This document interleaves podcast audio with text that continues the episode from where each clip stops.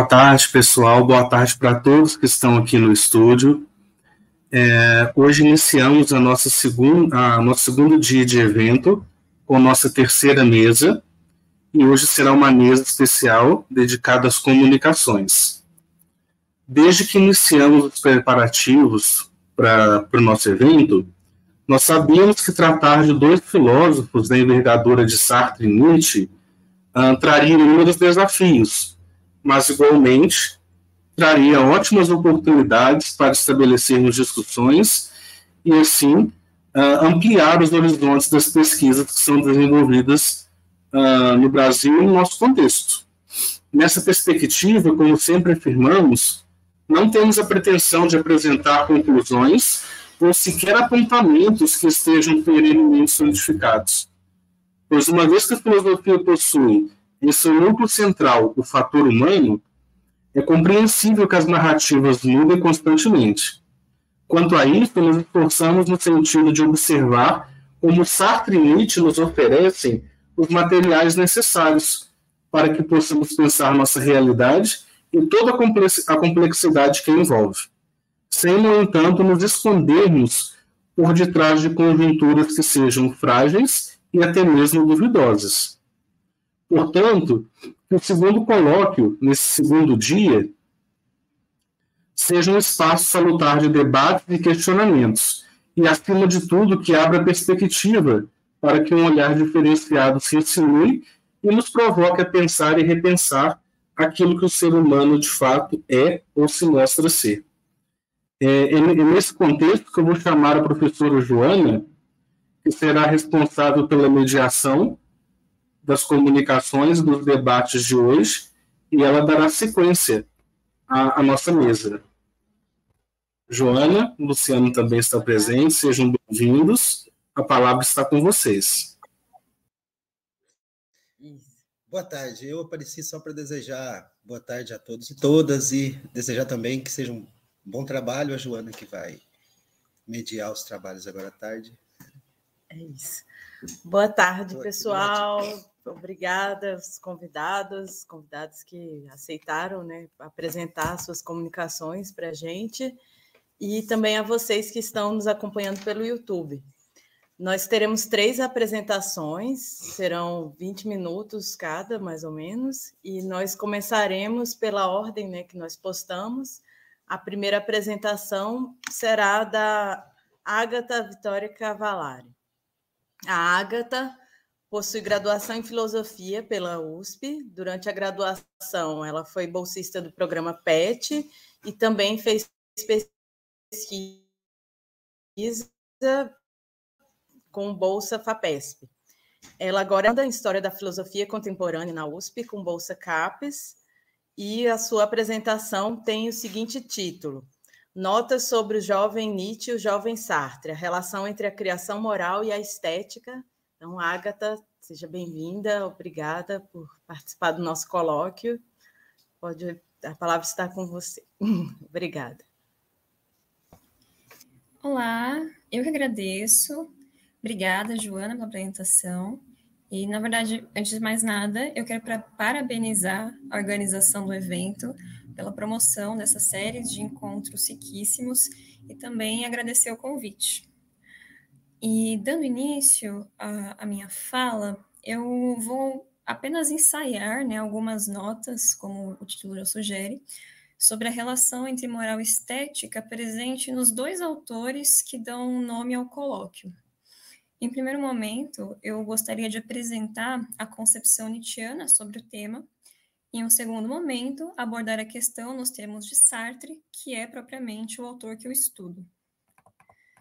Bom, é sabido que O Nascimento da Tragédia, livro que inaugura o percurso intelectual de Nietzsche, é marcado pela reflexão sobre a arte feita no mundo grego e no valor que estaria imbuído na tragédia ática para a constituição de uma identidade autêntica para a Alemanha, ainda recém-unificada.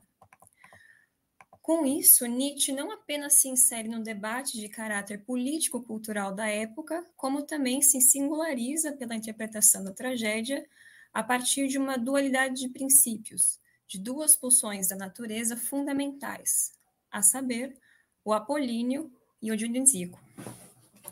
A irrupção dionisíaca é apresentada como um elemento necessário para a constituição da chamada tragédia grega, a qual mais tarde viria a ser desconfigurada e levada à ruína pelo socratismo estético.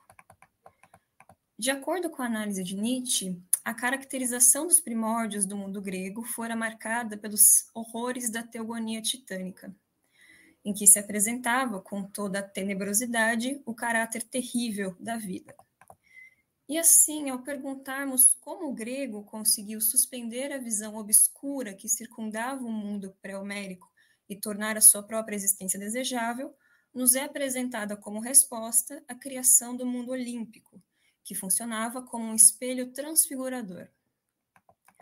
As miragens dos deuses e heróis narrados na epopeia homérica constituíram uma proteção que permitiu ao povo grego olhar com alegria para os horrores do mundo.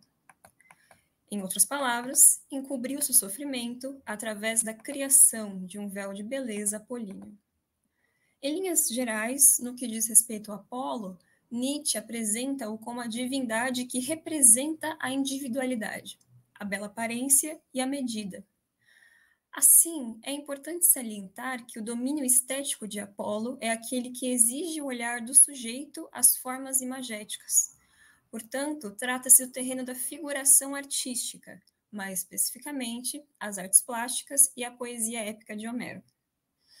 Desse modo, a pulsão apolínea se, se assenta no brilho e na aparência, os quais ocultam a atrocidade da vida, de modo a torná-la desejável. Através dos justos limites, o indivíduo torna-se a todo, a todo momento consciente de si, afirma-se na individualidade e na serenidade. A contemplação apolínea do mundo, vista através do véu de Maia, permite ao indivíduo manter-se estável. Isso demarca né, a própria noção de sereno-jovialidade grega como um estado de tranquilidade e aceitação da vida perante o lado sombrio da existência.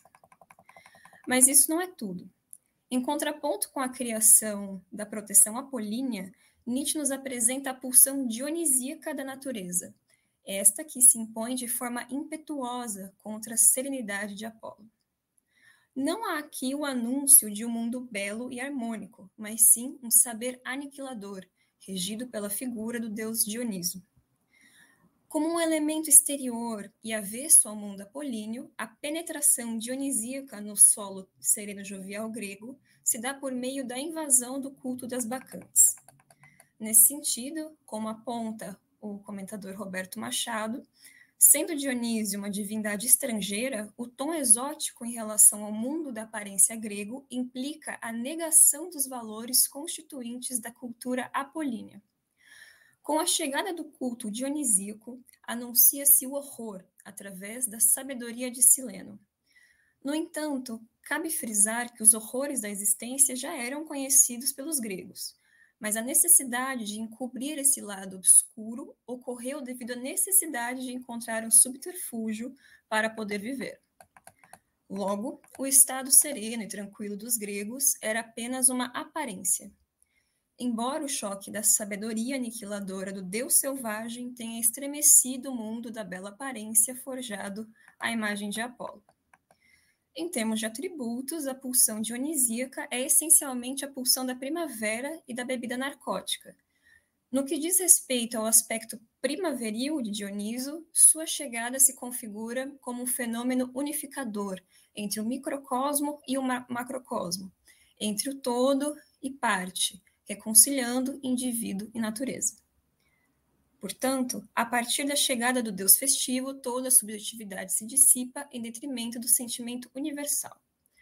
O culto dionisíaco, em vez de calma e tranquilidade, permite ao indivíduo entrar num estado de autoesquecimento temporário. Há aqui o arrebatamento, o movimento catártico de transformação da dor em alegria.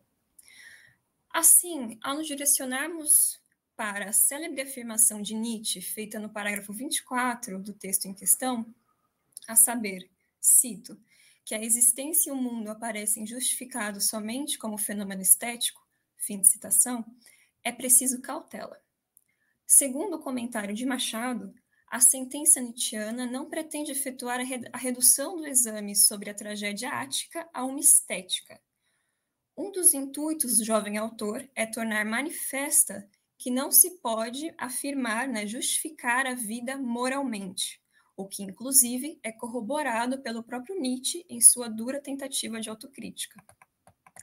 Assim, a interpretação metafísica da tragédia, constituída como uma metafísica de artista, enlaçada pelo mito trágico pela música, impõe-se contra uma interpretação moral deste feito grego. Embora a figura de Sócrates, da qual a modernidade decadente é uma variante, seja responsável por, por modificar esses pressupostos. Dioniso penetrou em todas as esferas do mundo grego. Como pode-se esperar, o anúncio de sua sabedoria não se deu através das artes figurativas, mas sim por meio da música. Portanto, é mediante a música que a reconciliação entre as pulsões antagônicas ocorre. A tragédia ática é a simbiose entre Apolo e Dioniso, fato que implica um ajuste entre os mesmos. O acolhimento apolíneo impõe limites à selvageria dionisíaca, a transforma em arte, tornando a sabedoria terrível da vida representada de um modo suportável. Em consonância com a análise de Jacóia, Cabe salientar que, se Nietzsche considera os gregos do período trágico exemplares, isso ocorre porque esse povo teria vivenciado em demasia as atrocidades da existência sem recorrer à moral como subterfúgio. No entanto, Nietzsche aponta o advento de uma séria desconfiguração no interior da paradigmática tragédia grega. Trata-se do deslocamento do lugar privilegiado da música no coro trágico o qual teria sucumbido à dialética dos personagens. Nietzsche caracteriza Eurípides como poeta do racionalismo socrático, que, ao descaracterizar a função primordial do coro, fez penetrar o socratismo estético, que tornou as peças excessivamente didáticas. Cumpre destacar que Eurípides não se enquadra na pulsão apolínea, tampouco na dionisíaca. A emanação de sua lei, cito, tudo deve ser inteligível para ser belo é dada como sentença paralela à sentença socrática. Só o sabedor é virtuoso. Fim de citação. A partir disso, Nietzsche afirmará, por exemplo, que o socratismo despreza todo instinto e, com isso, a arte, no texto Sócrates e a Tragédia. Portanto, a tragédia, cuja origem é necessariamente pessimista, é aniquilada em favor do otimismo dialético, fundado na virtude como condição de felicidade do herói. Perde-se a constituição essencial do trágico, marcada pela dualidade equilibrada das pulsões. E aqui eu recorro a Scarlett Martin, dizendo que, com o advento de Sócrates, o homem trágico é substituído pelo homem teórico, de modo que, cito a comentadora, opõe-se a vida à ideia, como se a vida devesse ser julgada, justificada, redimida pela ideia. Privilegia-se o conhecimento em detrimento da arte e dele se faz fonte de moralidade. Fim de citação. Portanto, nesta altura dos escritos nietzschianos, o maior adversário de Dioniso é Sócrates, o demônio que termina por desconfigurar a tragédia ática, a qual acaba por perder-se em seu estado terminal.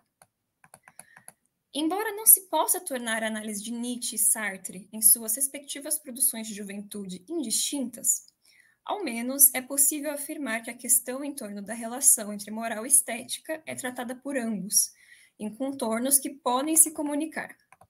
Como vimos, em O Nascimento da Tragédia, a primazia da justificação da existência é dada como fenômeno estético, e não por meio de um saber científico ou moral. É apenas com a irrupção socrática, ressoada em Eurípides, que a estética metafísica dos gregos será invalidada em favor de uma tábua de valores. Em Sartre, por seu turno, veremos que a estética também apresenta-se como privilegiada em detrimento da moral, embora as duas resguardem um importante ponto em comum. A fim de desenvolvermos esse aspecto, em um primeiro momento, cumpre direcionarmos nosso olhar para um conto, um conto sartriano de juventude inacabado, intitulado Er, o Armênio. E aqui eu me baseio fundamentalmente nos comentários da professora Tana Souza.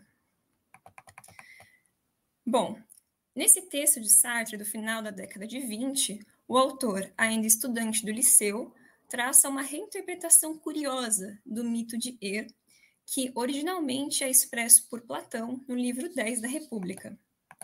Em linhas gerais, ao passo que no diálogo platônico há uma relação assimétrica entre moral e estética, de modo que a segunda estaria subordinada à primeira, haja vista que Sócrates condena as artes que incitam as paixões em detrimento da razão, no conto sartriano, essa associação ganha outros contornos. Embora Er, tal como apresentado por Sartre, faça alusão expressa ao Er platônico, já que o personagem sartriano é apresentado como descendente de uma família que possui o hábito de morrer para ressuscitar. Em particular, Er considerava que cada permanência do país dos mortos era uma ocasião oportuna para adquirir novos conhecimentos, os quais, depois, eram repassados aos seus conterrâneos, conterrâneos perdão, em, em praça pública. Assim, em sua segunda viagem, Er morre e se reencontra com os deuses. Desta vez, a questão que o armênio escolhe para nortear sua aquisição de novos conhecimentos concerne a busca pela definição do que é mal, a qual será endereçada e respondida pelos deuses. Cumpre notar que o conto possui um fluxo bastante fragmentado, o que não é de surpreender, tendo em vista a incompletude da narrativa deixada por Sartre. Mas, de todo modo, no interior dos momentos que compõem a experiência do personagem em contato com os deuses, três situações são destacáveis. A primeira diz respeito ao encontro de Er com o titã Briaré. Assim, a primeira resposta à questão perseguida por Er o, sur o surpreende. Segundo o titã, o mal não existe. De início, tal revelação não estremece o personagem. O armênio pensara que, por ter sofrido mais do que os outros, o titã conheceria o mal de uma forma íntima. Porém, Er não tarda a se dar conta de que o Titã, de fato, estava a afirmar a inexistência do mal. Nesse momento, o conto é interrompido e, em sequência, nos é apresentado o diálogo entre Prometeu e outro deus. Segue-se disso outra afirmação proferida pelas divindades acerca da inexistência do mal. No entanto, nesta parte da narrativa, acrescenta-se outra consideração o bem, de igual modo, é um valor inexistente no mundo. Assim, com base no diálogo expresso, a maneira socrática, inclusive, entre as divindades, afirma-se que o bem e o mal são apenas frutos da razão humana, ou seja, julgamentos emitidos pelos homens. Por fim, perdão que eu bati o dedo aqui e saiu. Por fim, a terceira divindade consultada por Er, já nas linhas finais do conto, é o deus Apolo. Mais acima, como vimos, segundo a caracterização nietzschiana, o deus solar, o impulso estético apolíneo, exprime a beleza, os justos limites, o comedimento. Com isso, poderíamos ser tentados a concluir, de modo apressado, que a definição sobre o mal oferecida pelo deus solar, a Er, estaria circunscrita à polidez não dionisíaca. Contudo, não é esse o caminho mostrado ao armênio pelo Apolo de Sartre. E aqui, é, o início do dito de Apolo em resposta a Er é marcado pela afirmação de que a moral é uma tolice. O melhor, segundo Apolo, é manter o desejo de criar uma obra de arte. Isso está na página 330 do Écrit de Jeunesse, que é o texto que reúne esse conto de Sartre. Além disso, Apolo menciona que é preciso procurar a cada circunstância e a cada minuto os materiais que compõem essa criação artística. Portanto, está em questão desde a luxúria e os agrados da cama de rosas até os aspectos desagradáveis, como a dor e a merda. Essas são palavras do, da, da frase mesmo proferida pelo Apolo. Segundo Deus, faz-se necessário reconhecer tais elementos aos quatro cantos do mundo e transformá-los. Portanto, em detrimento de uma moral estática, Apolo propõe o dinamismo de uma criação estética. Esse é o relato que Er leva aos seus conterrâneos. E aqui, né, como a Tana Souza comenta, cito, a moral deve ser tão criada e inventada como uma obra de arte. Sem existência real ou ideal a que recorrer, o homem não tem em que fundamentar sua ética. Por isso, a única maneira de se estabelecer valores é criando-os. Fim de citação. Reconhecemos também que a qualidade de criação dos valores descrita por Sartre pode encontrar uma ressonância é, produtiva nos escritos de Nietzsche de maturidade, tais como a genealogia da moral. Mas, em virtude do tempo, não traçaremos aqui esse paralelo. Ainda segundo a afirmação de Apolo, acreditamos que seja possível dizer, ainda que de forma não idêntica, que Sartre conserva ao menos um aspecto da configuração apolínea de Nietzsche, qual seja, Apolo é o deus das belas artes, não da moralidade. Portanto, não devemos estranhar que, que, o Apolo sartriano não busque limitar o conhecimento oferecido a Er às prescrições valorativas, em vez disso, é a sugestão da criação do sentido da vida como fenômeno estético que aqui se sobrepõe. E aqui eu começo a me encaminhar já para os momentos finais. Ora, a partir da sugestão de Apolo a Er sobre o proveito da ocupação com a obra de arte em vez da moral, não poderíamos ser levados a conjecturar que Apolo estivesse incitando Er a tomar belas atitudes diante da vida? Ou, ao amalgamar condutas e beleza, moral e estética, o conto incompleto não nos permite delinear uma resposta a essas conjecturas. No entanto, ao nos debruçarmos sobre o imaginário, obra teórica publicada em 1940, torna-se possível apontarmos os desdobramentos para as questões postas.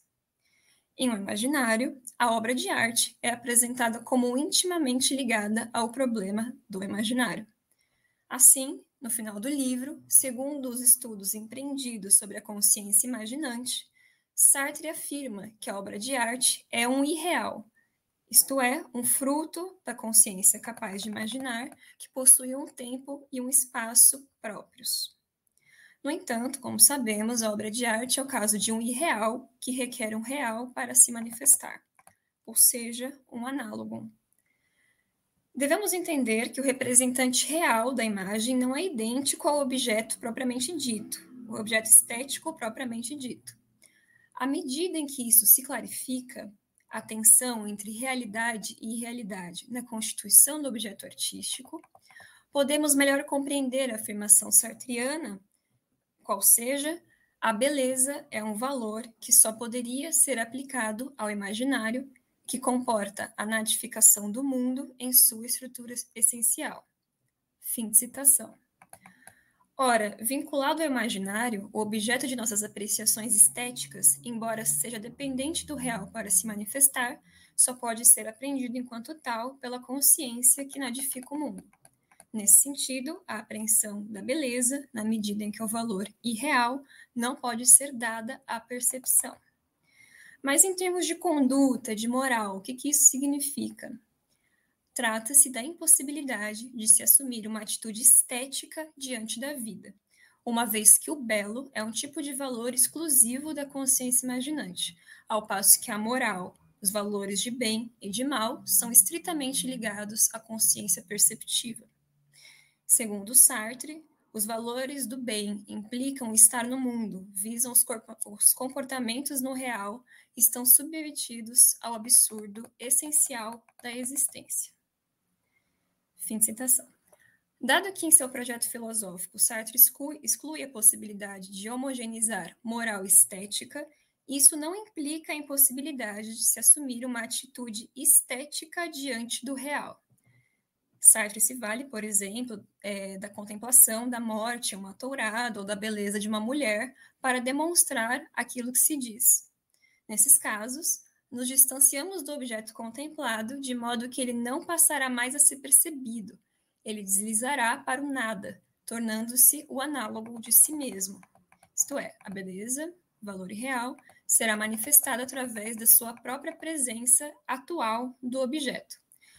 É dessa forma que se clarifica afirmações do tipo: a beleza extrema de uma mulher mata o desejo de tê-la.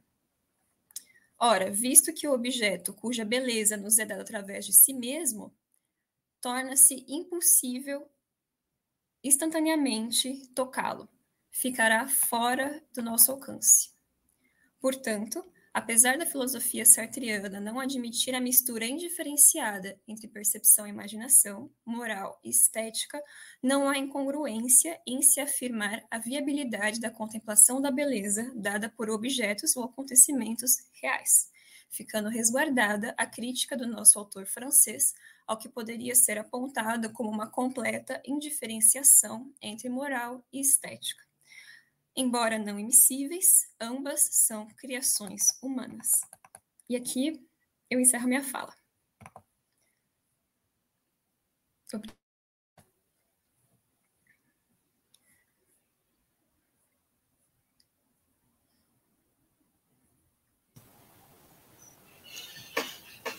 Ela fala. Não sei se já estou. Parabéns pela fala. Já tem uma pergunta elaborada para fazer no final. Nós vamos fazer as, as, apresentações em sequência e aí no final abriremos para mais questões e aí a gente volta a falar sobre essa questão do, da estética e da moral. Agora a gente vai dar prosseguimento às nossas apresentações com a Beatriz, Beatriz da Silva eu não sei pronunciar o sobrenome dela. Sua licenciatura em filosofia pela Universidade Federal de Pelotas, é mestre em filosofia moral e política pela mesma instituição. Atualmente desenvolve pesquisa de doutorado. Seguinte tese: Simone de Beauvoir e a ética da autenticidade para além da metafísica do sujeito. Seus estudos concentram-se na filosofia moderna e contemporânea, com ênfase Além disso, mantém vivo interesse pela filosofia nietzschiana. Sua comunicação apresenta o seguinte título: Filosofia como paixão em Nietzsche.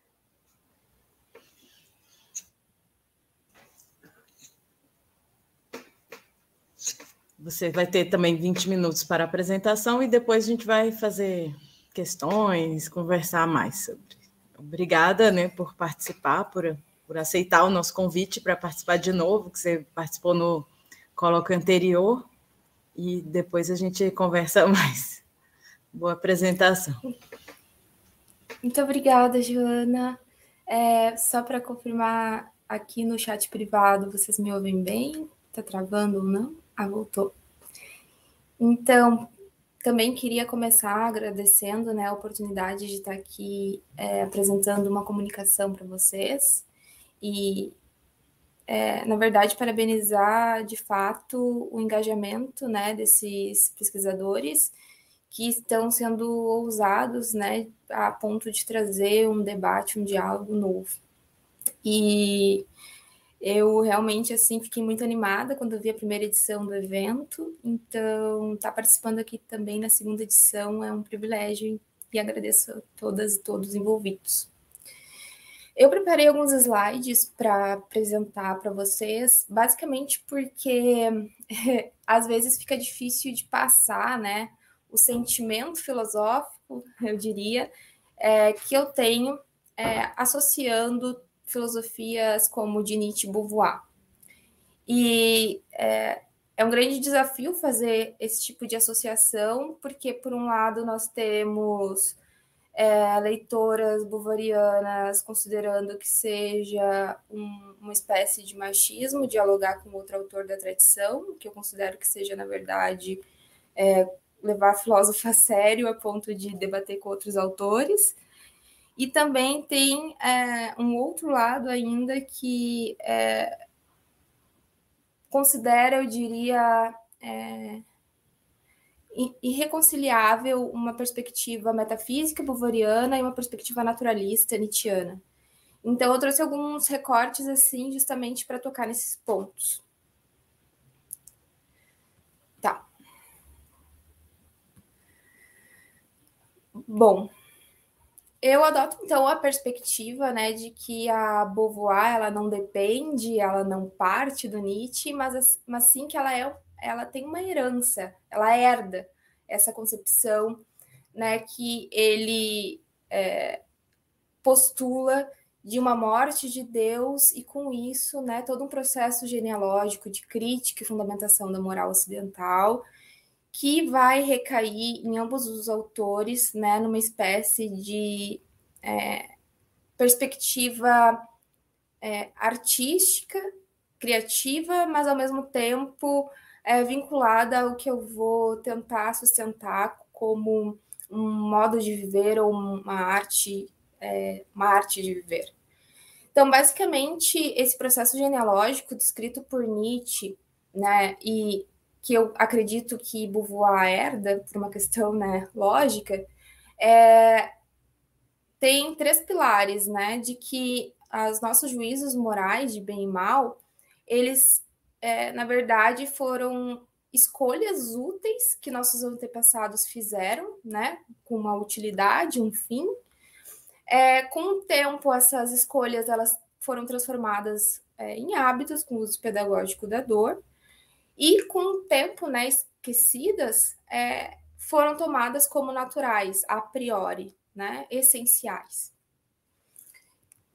E então eu trago uma citação de Beauvoir é, na obra Essencialismo e Sabedoria das Nações, que fica lá no terceiro texto, olho por olho, onde ela diz: recusa-se, pois, atribuir qualquer importância às singularidades empíricas da sua situação e correlatamente ao, ao conjunto das singularidades empíricas que definem as situações concretas. Prefere condenar a humanidade ao absurdo, ao nada, do que pôr-se a si mesmo em discussão.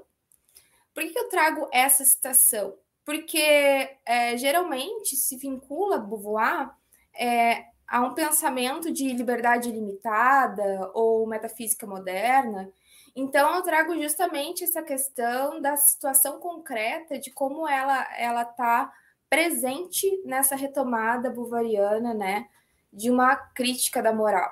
De novo, é uma retomada no sentido de herança e não de dependência, ok? E também achei interessante trazer, prefere condenar a humanidade ao absurdo, ao nada do que pôr-se a si mesmo em discussão. Isso lembra muito a, a, a citação né, do Nietzsche, no, se eu não acredito, acredito que seja no terceiro livro da Genealogia da Moral, é, que o homem ainda preferirá querer ao nada ou nada querer, né? Uma, essa questão assim de se preferir a morte, o, o, o, o pessimismo, o que há de pior do que colocar o próprio ser humano em discussão. E também trago é, uma, um outro trecho em que ela diz: entre as verdades e essências imutáveis que a natureza revela, está em primeiro lugar a natureza humana.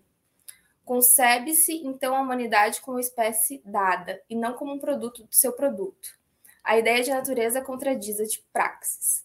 Basicamente, aqui ela está criticando uma perspectiva naturalista, né, que ela considera ser uma perspectiva muito fácil, né? Ela é muito confortável. E ela traz, então, com um tom irônico, é, essa, essa questão do que é histórico, a historicidade, né? De como o materialismo histórico ele precisa estar presente né, dentro da nossa é, perspectiva crítica da moral. Então, a gente não está lidando, como vocês podem perceber, com uma liberdade fora do mundo, ou, né, é sempre uma liberdade situada. E então eu defendo que tanto Nietzsche como Beauvoir, é, eles geralmente têm uma interpretação é, problemática da contemporaneidade, porque os conceitos que eles trazem de, por exemplo, liberdade, corpo, filosofia e etc., é, são lidos em termos modernos e não em termos é, clássicos, né? Como eles é, de fato sustentam. E com essa leitura, né, tentando fazer, é, encontrar um fio condutor é, interpretativo na teoria dos autores, é, eu penso que seja possível a gente talvez falar em, em uma ética e uma moral em outro sentido que não deontológico, utilitarista, ou até mesmo no sentido, é, como posso dizer, é, também da ética das virtudes, mas aí a gente vai, vai ver isso agora em seguida. Então, é, eu trago agora uma, uma citação de Nietzsche para fazer uma, uma provocação, né?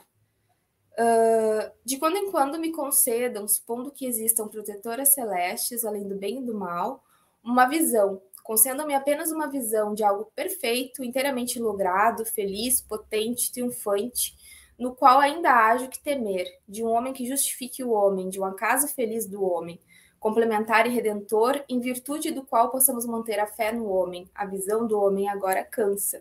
O que é hoje o niilismo, se não isto? Estamos cansados do homem. E também trouxe aqui a citação de que quando se coloca o centro de gravidade da vida, não na vida, mas no além, no nada, despoja-se a vida do seu centro de gravidade. Então, é, da mesma forma que eu trago Beauvoir, né, fazendo um, um comentário à importância do que é histórico, empírico, é, situado e concreto, eu trago aqui uma perspectiva nietzschiana de elogio né, a, ao que é, é, como posso dizer, criado né, pelo, pelo, pelo homem. Então, não há criação, não há obra de arte dentro de um contexto determinista, naturalista, fechado, ok? E também há uma, uma outra vinculação aqui que depois a gente poderia até conversar, que seria essa questão né, do critério é, de qualquer crítica ou não a uma moral é, estar situado no âmbito da vida, mas enfim. Então, eu trago que é uma hipótese, né, que eu retomo do Júlio Cabreira, que também associa esses dois autores, de que é, se eles dão algum tipo de critério é, ou, ou imperativo para a moral, é um critério negativo, de exclusão de máximas morais, por assim dizer, mas jamais no sentido kantiano. É, por quê? Bom, Beauvoir ela vai trazer né, um, o critério da liberdade na filosofia dela.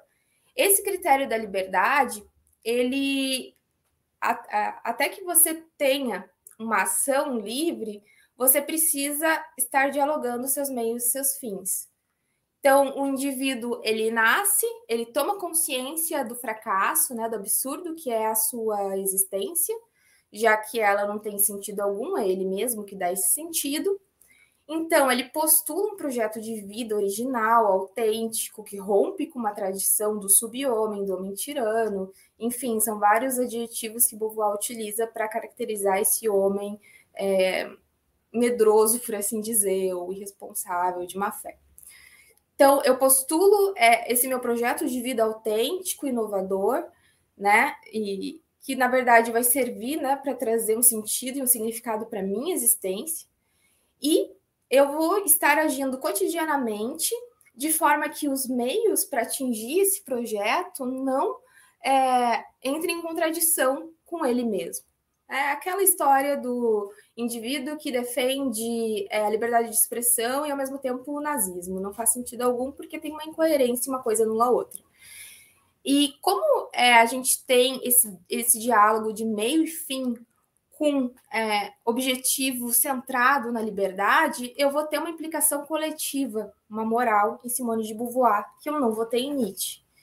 E Nietzsche, no caso, né, agora, é, ele vai estar trazendo com a filosofia dele é, uma afirmação da vida, ele vai estar colocando novamente o ser humano dentro do reino animal é, e convidando, né, para que o indivíduo ele faça justamente é, esse processo primário na teoria bovariana de postular o seu próprio projeto individual, subjetivo, e o, a forma como ele vai encontrar para fazer essa afirmação é a partir da transvaloração de todos os valores, né? Na superação desses valores de bem e mal, bom e ruim.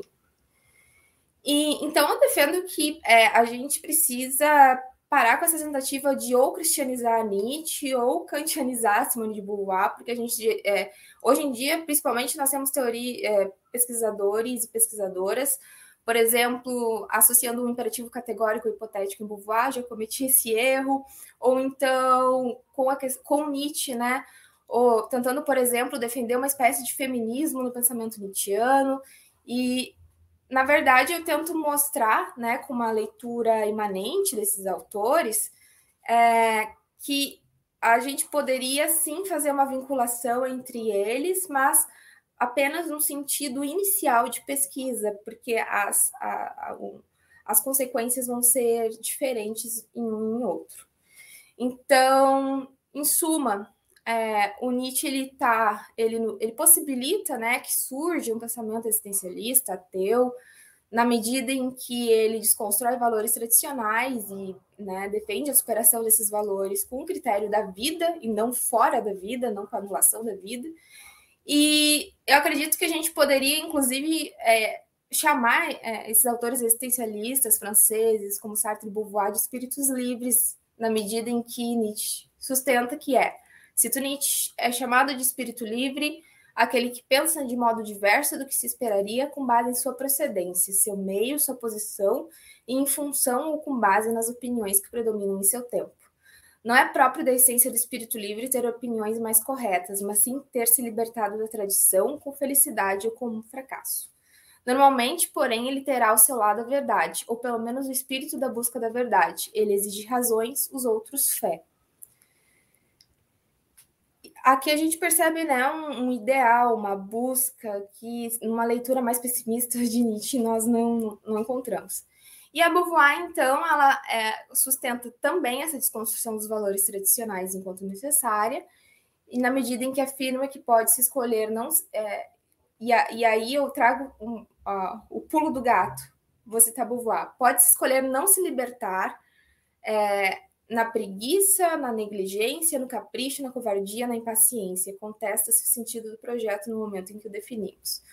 Então, a Beauvoir, ao mesmo tempo que ela vai sustentar essa desconstrução de valores tradicionais, é, ela também vai estar tá dialogando no meio do caminho, né, entre é, o meu projeto e minha ação é, moral, alguns traços de caráter que podem ser interpretados como virtudes ou vícios, que podem é, ou auxiliar ou é, ser um obstáculo na hora de nós é, realizarmos a nossa própria liberdade.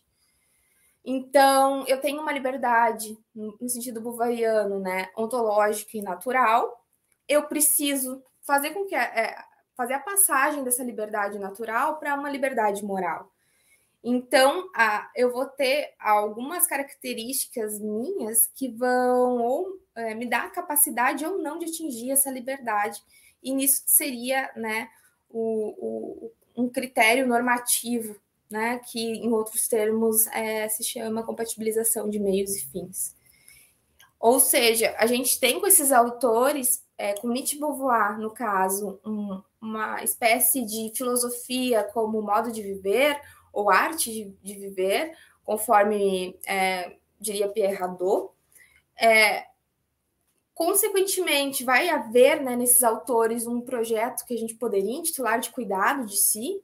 Entretanto, o Nietzsche ele permanece numa perspectiva solipsista, enquanto que Beauvoir, né, ela vai desenvolver uma ética que pode ser intitulada de ambiguidade, de apertude, autenticidade, entre tantas, justamente porque foge né, de uma perspectiva é, clichê do pensamento filosófico atual. Não sei se eu, se eu passei do tempo, mas era mais ou menos isso que eu queria trazer, né? É, eu queria tentar é, mostrar para vocês é, alguns pontos que Simone de Beauvoir poderia ser associada ao pensamento nietzschiano. É, há vários limites né, para essa associação, principalmente no que tange é, a crítica que ela faz ao próprio niilismo ou a vontade de poder nietzschiana. Entretanto, há um momento inicial da teoria da autora que foi o que me chamou a atenção enquanto estudante de filosofia, em primeiro momento. E eu gostaria de passar né, para outras pessoas essa experiência filosófica né, que foi para mim né, associar o pensamento bolvariano e nietzschiano. Então, de novo, sem querer diminuir a teoria de um em outro, nem nada do gênero, apenas uma experimentação. Né? Então, obrigada.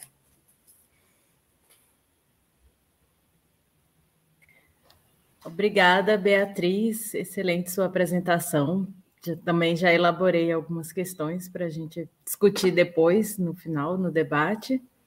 E aí eu chamo para apresentar. Ai, perdi. Desculpem, eu tive um problema aqui. José Alberto Chaves Filho, que ele é graduado em filosofia pela Universidade Católica de Pernambuco, é participante do grupo GEM, Grupos de Estudos Nietzschianos. Ele publicou pelo PIBIC, sendo orientado pela professora Marta Solange Perrussi, com o tema Linguagem e Poder dos Signos em Nietzsche. Participou como organizador da Jornada Nietzsche no ano de 2019, evento que se realizou nas Universidades Federal de Pernambuco e a Federal Rural de Pernambuco. Participou do colóquio sobre angústia, realizado em 2019 na Universidade Católica de Pernambuco, com o tema Angústia e Ceticismo, em Emil de Cioran. Sua comunicação apresenta o seguinte título: Abertura de uma composição dissolutiva do eu em Nietzsche e Sartre. Obrigada, Alberto. Você também tem aproximadamente 20 minutos para apresentar e no final nós abriremos para questões. Obrigada. Então, gostaria de agradecer primeiramente aqui a organização do evento, a Joana pela apresentação, ao Vinícius é, pela possibilidade, que foi a pessoa que eu mais tive contato aqui né, no desenvolvimento desse, dessa oportunidade de comunicação, né? E a partir daqui eu já inicio a minha comunicação, né? Ela tem inicialmente um viés estético, né?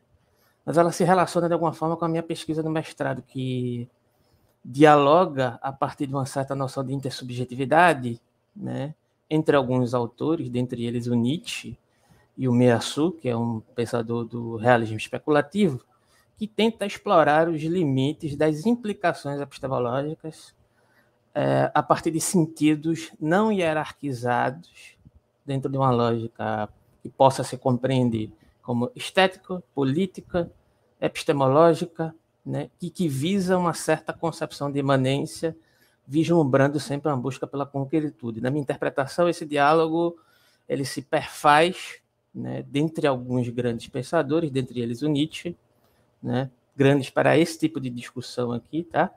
O Nietzsche, o Hegel e o próprio Meassu dentro de um uma totalidade de concepções referente a, algo que se denota entre objetividade e subjetividade. Então é nessa égide né, que eu creio que o Sartre também está circunscrito, e o Nietzsche também vai poder ser explorado a partir de algumas confluências, inclusive que engloba a discussão sobre, sobre arte, música, né, e o compartilhamento de alguns aspectos entre Sartre e Nietzsche, que é a curiosidade que ambos é, investiram dentro de uma carreira, entre aspas, amadorídica, amadora, perdão, né, acerca de, de um investimento no instrumento, né, de tocar o instrumento piano, né, como uma possibilidade de reinvestimento estético é, dentro das suas próprias concepções, possivelmente contraditórias, né, epistemologicamente falando. Né? E aí eu vou explorar um pouco, me baseando em alguns textos, em alguns trechos e textos do Sartre e do Nietzsche, e alguns comentadores. Né?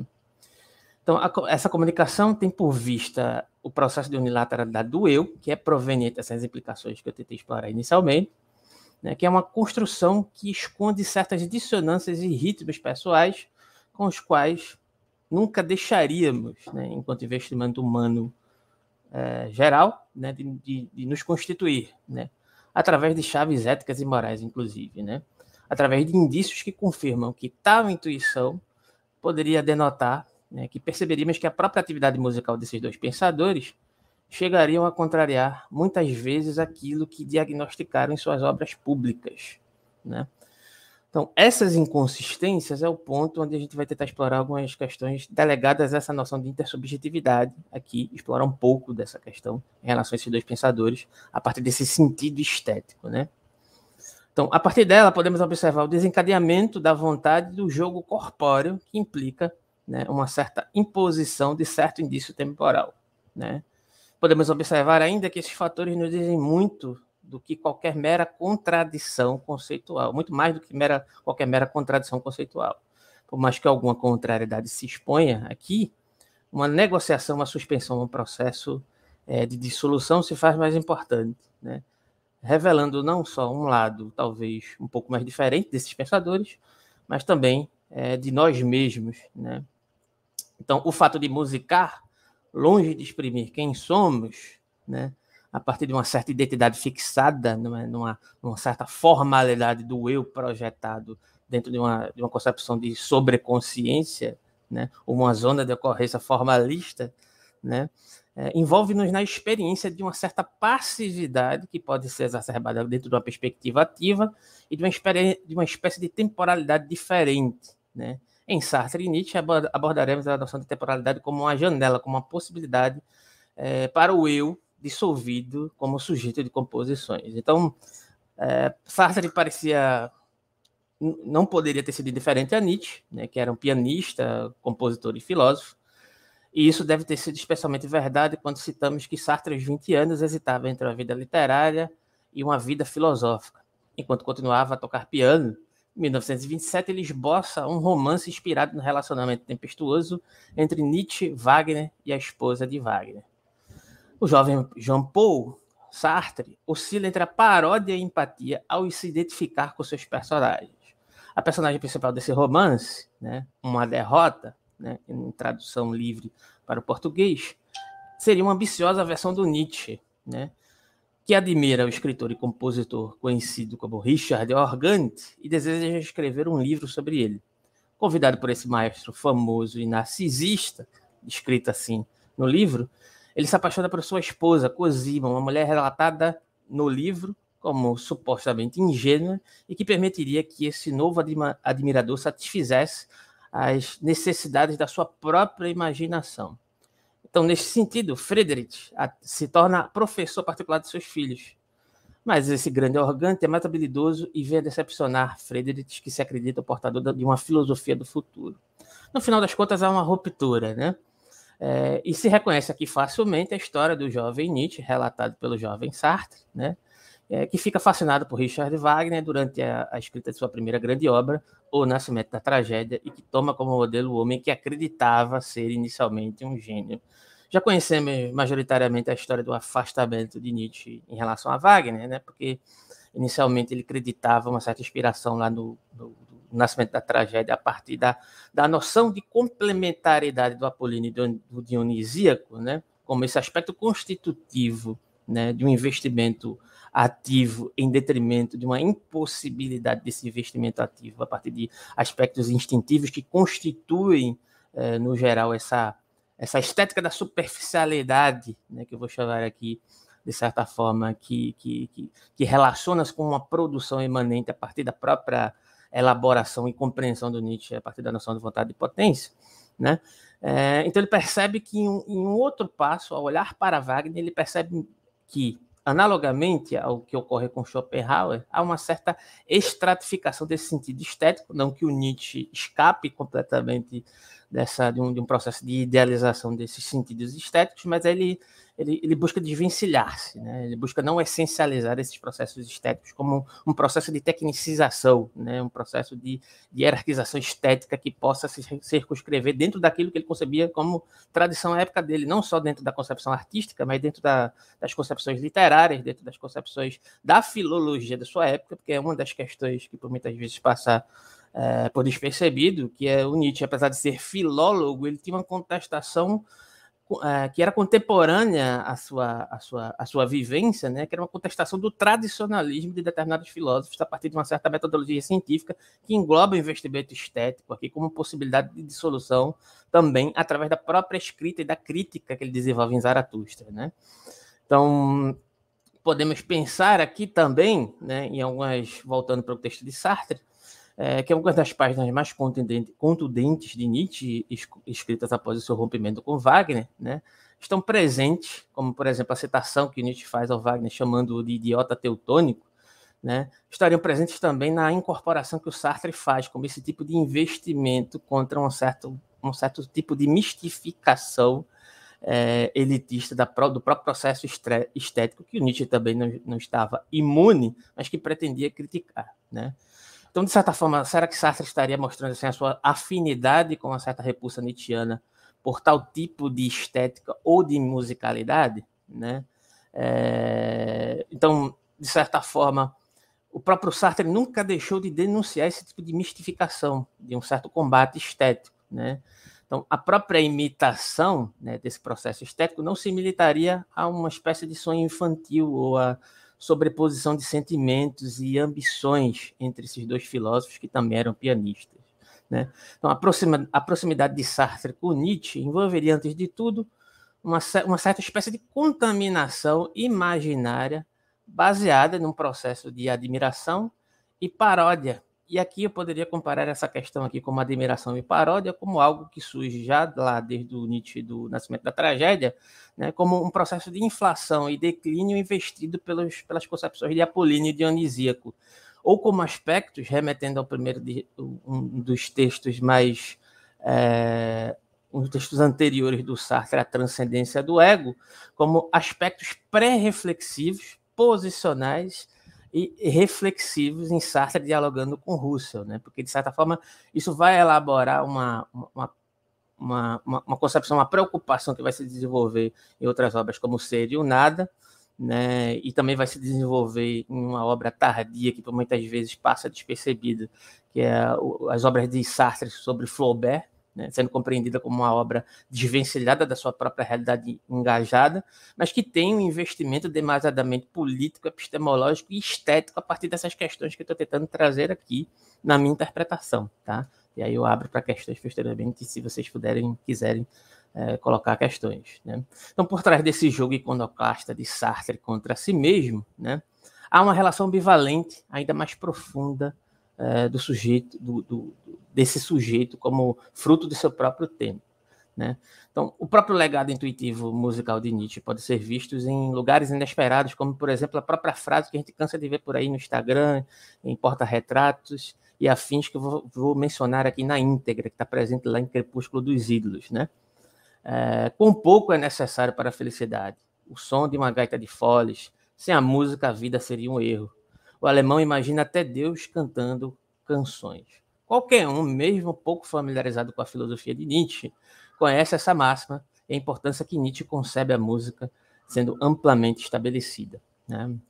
Nietzsche, apesar de não ter sido lido e prestigiado durante sua vida, né, algo que faz com que sua obra, nesse sentido aqui de investimento cultural, a partir de uma ideia de estratificação subjetiva, possa levá-lo a uma espécie de solipsismo, é, a uma espécie de solidão epistemológica que visava investir com essa cultura, ele cria formas e subterfúgios de tentar compensar esse processo, investindo, inclusive, dentro da, da reelaboração artística estética né, nos escritos de Zaratustra, porque é mencionado, inclusive, pelo, por alguns comentadores, e um desses comentadores não tão tradicionais do Nietzsche, que é o Jung, a partir dos seminários em Zaratustra, ele diz que, na verdade, é, o Nietzsche tinha um aspecto de expressividade intuitivo, que não se priorizava por deixar se racionalizar. Então, a forma estética que de Zaratustra é produzida é colocada em, em analogia né, com determinados parâmetros que se estabelecem como aspectos compositivos. Né? Gente chega a comparar com composições de, de, de, uma, de uma sinfonia.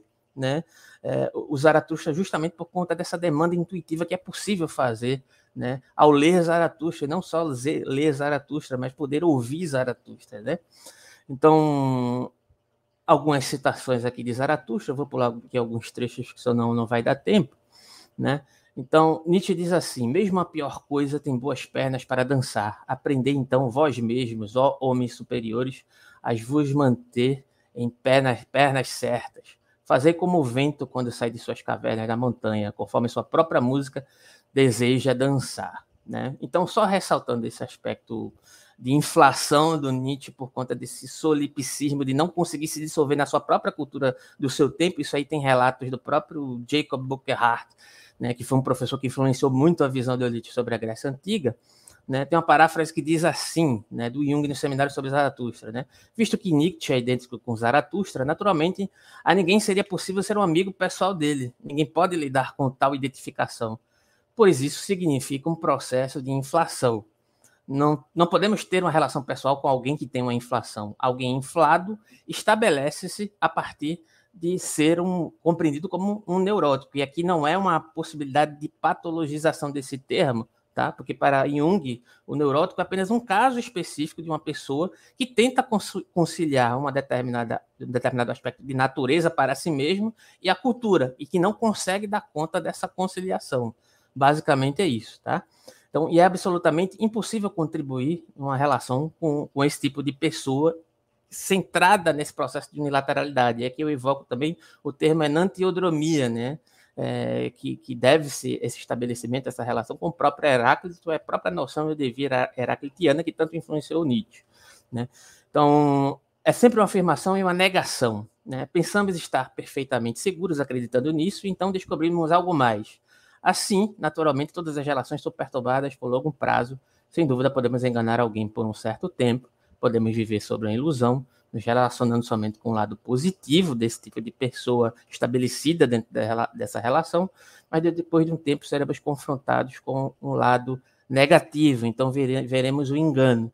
E assim Nietzsche, inflado pelo Zaratustra, se tornou inumano, dissolutivo, né? uma pessoa que é assimilada por um, por um tal, uma tal concepção acaba se tornando inevitavelmente não humana. Então, assim, né, de, de, é, a ideia do, do, do, Nietzsche de se contrapor e se estabelecer uma determinada relação estético-cultural com o próprio Wagner, em um primeiro momento, como um aspecto de assimilação e posteriormente como um aspecto de afastamento, tem sempre em jogo é, uma questão de relação que pode ter uma certa proximidade com a influência que ele tem ali em Schopenhauer, inicialmente com, com, com a impossibilidade de administrar essa vontade cega e desenvolvida que ele vai elaborar posteriormente, Entretanto, que visa é, se afastar posteriormente de Wagner, assim como do, do seu ex-mestre Schopenhauer, né, dentro de um sentido de essencialização ou uma dominação dessa vontade a partir de determinadas concepções essencializadas, mediadas por um certo tipo de ascetismo, que ele vai identificar tanto no Schopenhauer como no Wagner.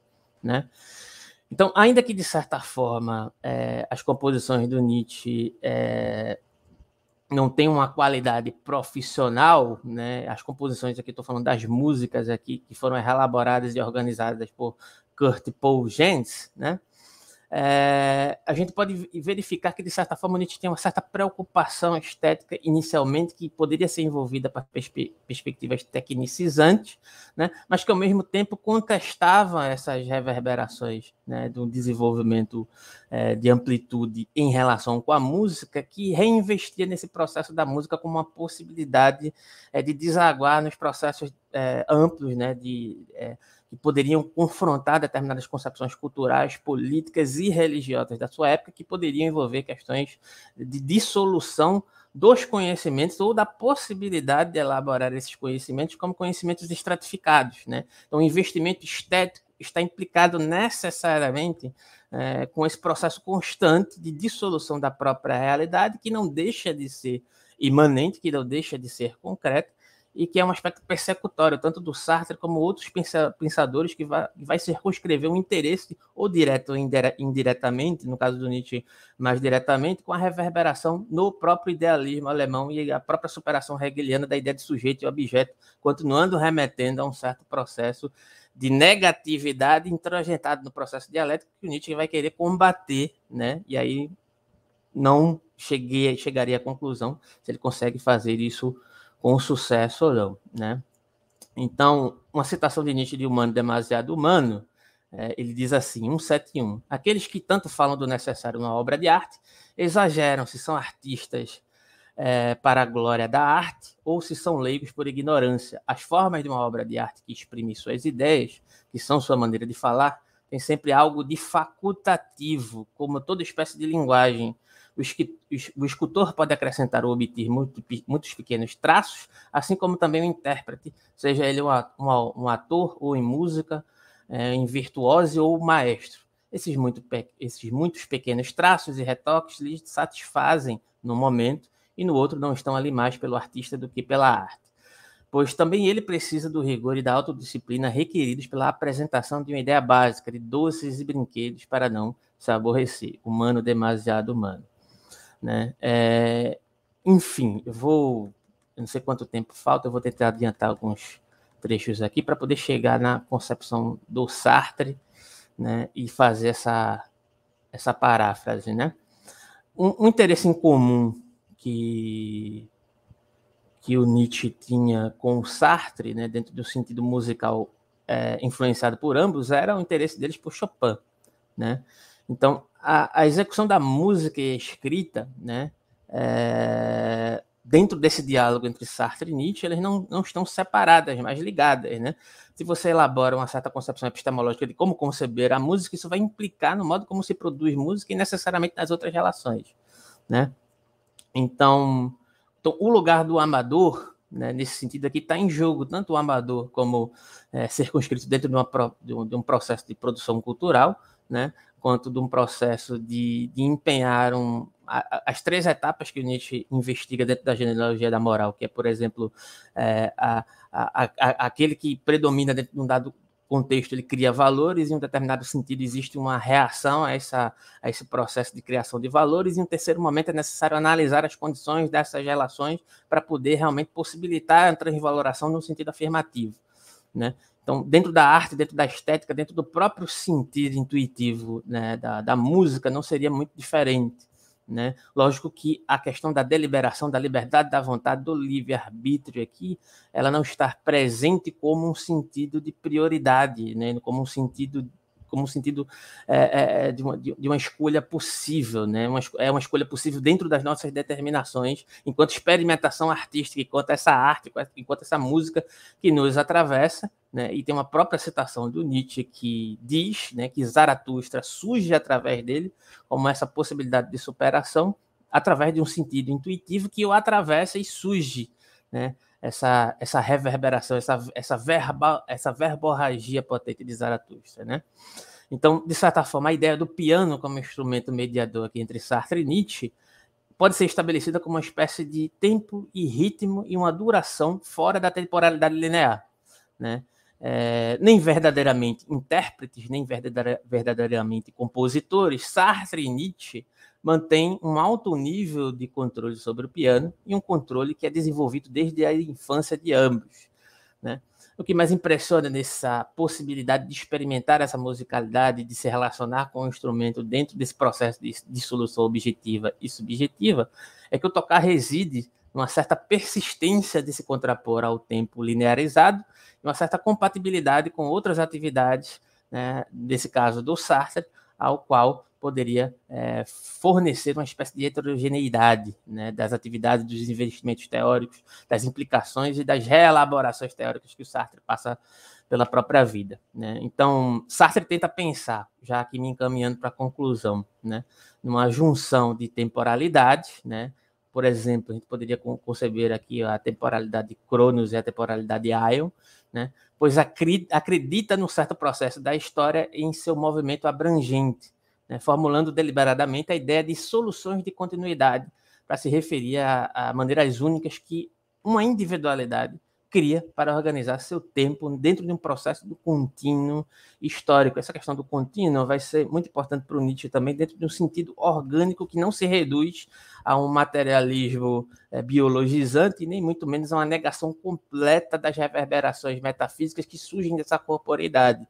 Né? Mas ele vai contestar um certo tipo de metafísica que hierarquiza esses corpos ou deshierarquiza mais adequadamente né? e, e, e transforma em corpos é, não potentes, né, digamos assim. Né? Então, o tempo humano é, seria assim constituído por múltiplos perfis de temporalização, desses investimentos, dessas janelas de temporalidade, a partir dessa forma de experimentação estética, política e epistemológica, em sentido amplo. Né? Através do desvio e da própria inflação do plano de existência do indivíduo, esses perfis de temporalização dão ao tempo humano a forma de uma espécie de espiral. Né? Então, só para contextualizar aqui e finalizar, ao longo de sua vida, Sartre mantém encontros individuais não só com Flaubert e Chopin, mas também com tantas outras pessoas e lugares e sentimentos. Essa possibilidade de experimentar uma certa virtualidade que também está presente no Nietzsche, né, que engloba inclusive a ideia do patos da distância, esse distanciamento, a impossibilidade de tangenciar um, um contato mais direto com aquele que é está estabelecido dentro do lugar do outro, né? criar essa mediação, essa janela para dissolução desses processos de unilateralidade, né? dentro de um processo de declínio e inflação, inspirado muito né, dentro do processo do apolíneo e do dionisíaco como relação intrínseca. Então, o, o argumento de Sartre né, é, volta-se para uma série de questões, para uma crítica ao marxismo científico como processo de unilateralidade. Nessa questão aqui também engloba-se Hegel, que é um alvo do Nietzsche, dentro da, da, da, do próprio compartilhamento de espaços em relação ao próprio idealismo alemão, né? E, e, a conclusão que chegamos aqui é que é o próprio livro, a própria expressividade artística e, e, e o seu autor se confundem, um investimento científico, religioso, etc., e, se desviam da, da, representação que deveriam dar de, de, do seu próprio tempo. Em vez disso, são atravessados por inúmeras temporalidades que estão muito para além de um processo formalista da linguagem, do conhecimento, da arte e etc. Né? Então, a própria dedicação de Sartre em relação a Flaubert, e eu vou citar aqui esse trecho do, do, do texto de, de, de, Sartre sobre é, Flaubert, né, implica essa questão. Então, ele diz assim, né, é um aspecto introdutório né, do, do próprio livro do Flaubert que o Sartre elabora. É que um homem nunca é indivíduo, seria melhor chamá-lo de universal, singular, totalizado, da mesma forma universalizado por seu tempo. Retotalizá-lo, né, é, retotaliza-o, reproduzindo-se nele como singularidade. Universal pela universalidade singular da história humana, singular pela singularidade universalizante de seus projetos, e exige ser estudado simultaneamente nas duas pontas ele, ele, ele terá de ser encontrado em um método adequado. Desde o princípio, né, é, em 1958, e não vou repetir o que disse a respeito, prefiro mostrar sempre que necessário como se faz no trabalhar a si mesmo para é, obedecer às exigências do seu objeto. Isso aqui é o Sartre tentando dar uma introdução à própria escolha por conta do, do Flaubert, na época que ele foi bastante criticado por conta disso, né? E aí eu finalizo dizendo o seguinte, né? É, a questão central aqui né, é entender como é que há o processo de dissolução e reinvestimento entre a ideia do indivíduo constituído por sobreposições daquilo que é constituído como uma consciência né, que se autopõe, mas cria níveis de consciência que se circunscreve e se autoproduz na cultura e como isso, é, de certa forma, se reelabora dentro de um contexto imanente, concreto, político, né, e dentro de envolvimentos institucionais que estratificam o sentido religioso, que poderiam ter uma amplitude dentro de um sentido mais universalizante, entre aspas, né, porque universalizante aqui não, não é uma ideia de se conceber como mais histórico, né, mas a intencionalidade aqui do universalizante é englobar o processo de diferenciação como processo é, é, afirmativo, né, e não a partir de uma negatividade, não a partir de uma representação, não a partir do estabelecimento hierárquico formalista demasiadamente kantiano, né, entre esses dois autores, é justamente nessa égide que o Sartre vai criticar e o se utilizar também das colaborações do Russell para elaborar um aspecto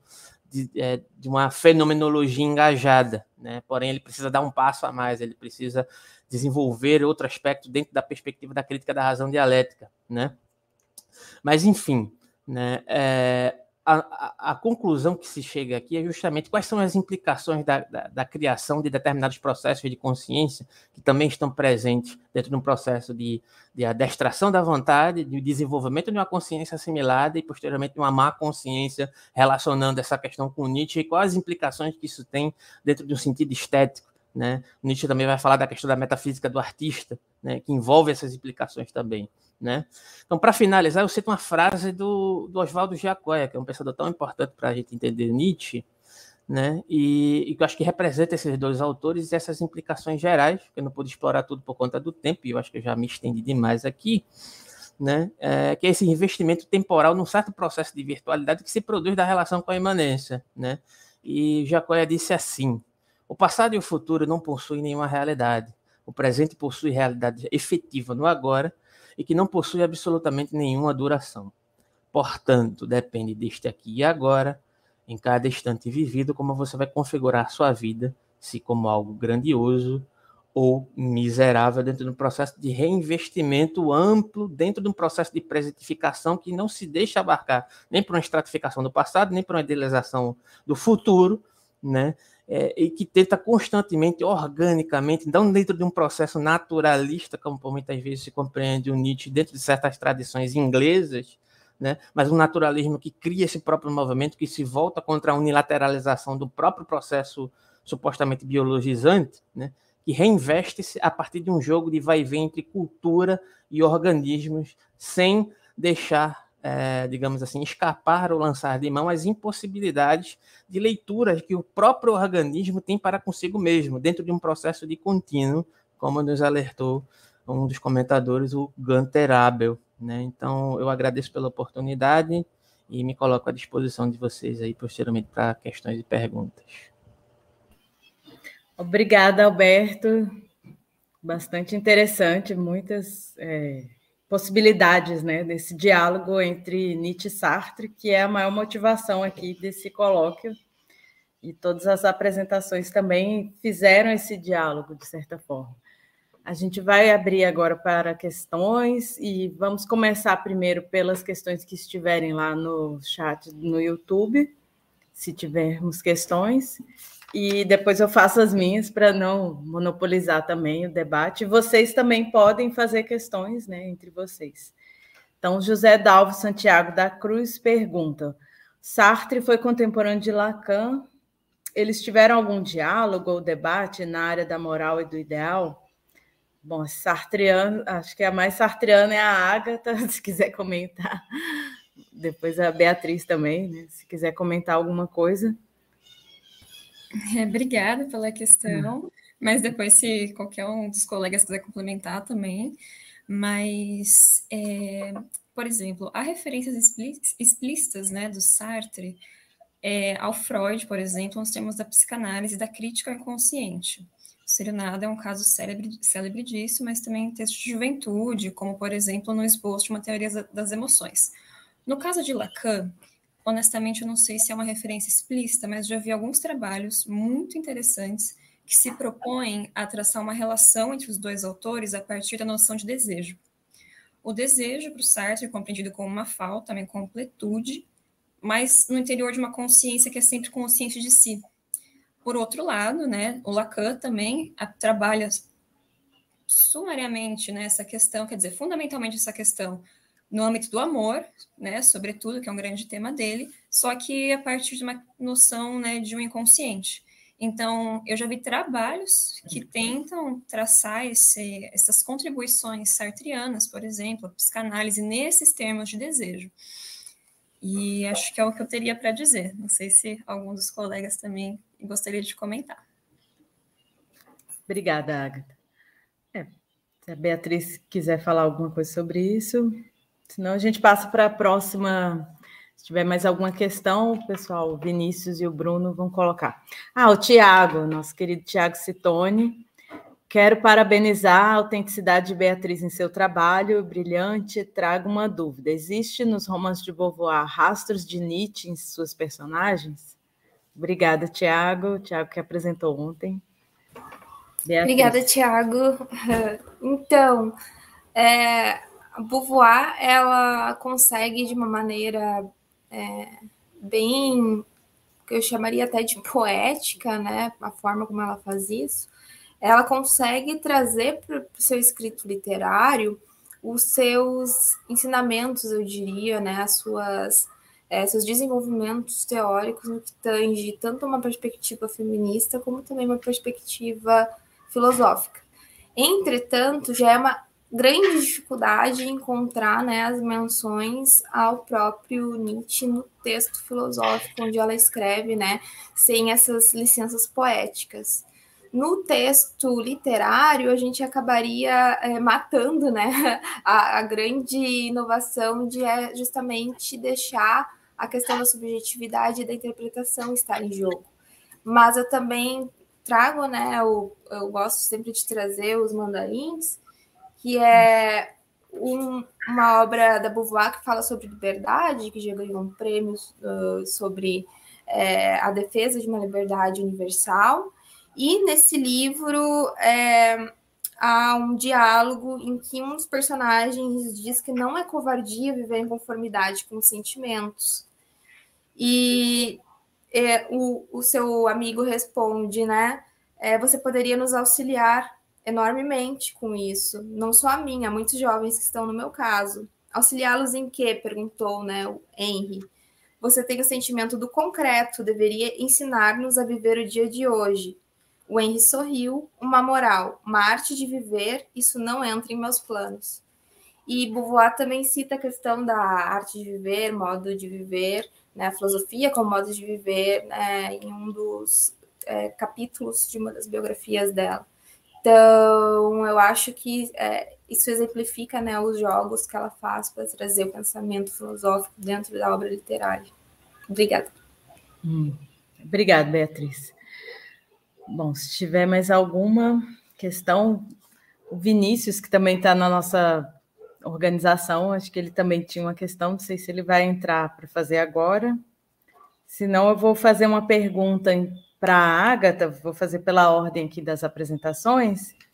Primeiro, parabenizá-la pelo texto, de uma sofisticação muito né, impressionante, muito bem escrito, e pedir desculpas porque em alguns momentos eu tive um problema com a internet e houve algum corte, mas a questão que eu coloco é mais porque você faz essa relação do trágico no Nascimento da Tragédia, ali, Apolo Dioniso, e em Sartre teria uma, num conto né, não concluído, em que Apolo apresentaria, né, se apareceria como um personagem que fala sobre a criação artística, né, a obra, a obra de arte, fazer de si uma obra, podemos até colocar assim.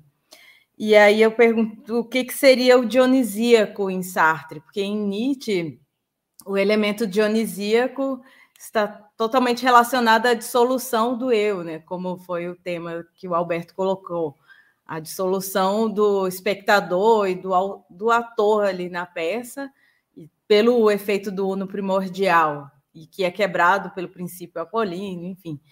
Se haveria algum dionisíaco ali em Sartre, já que para para Sartre, né, a liberdade está sempre presente, a consciência é consciência de ponta a ponta, então não se apaga e tal.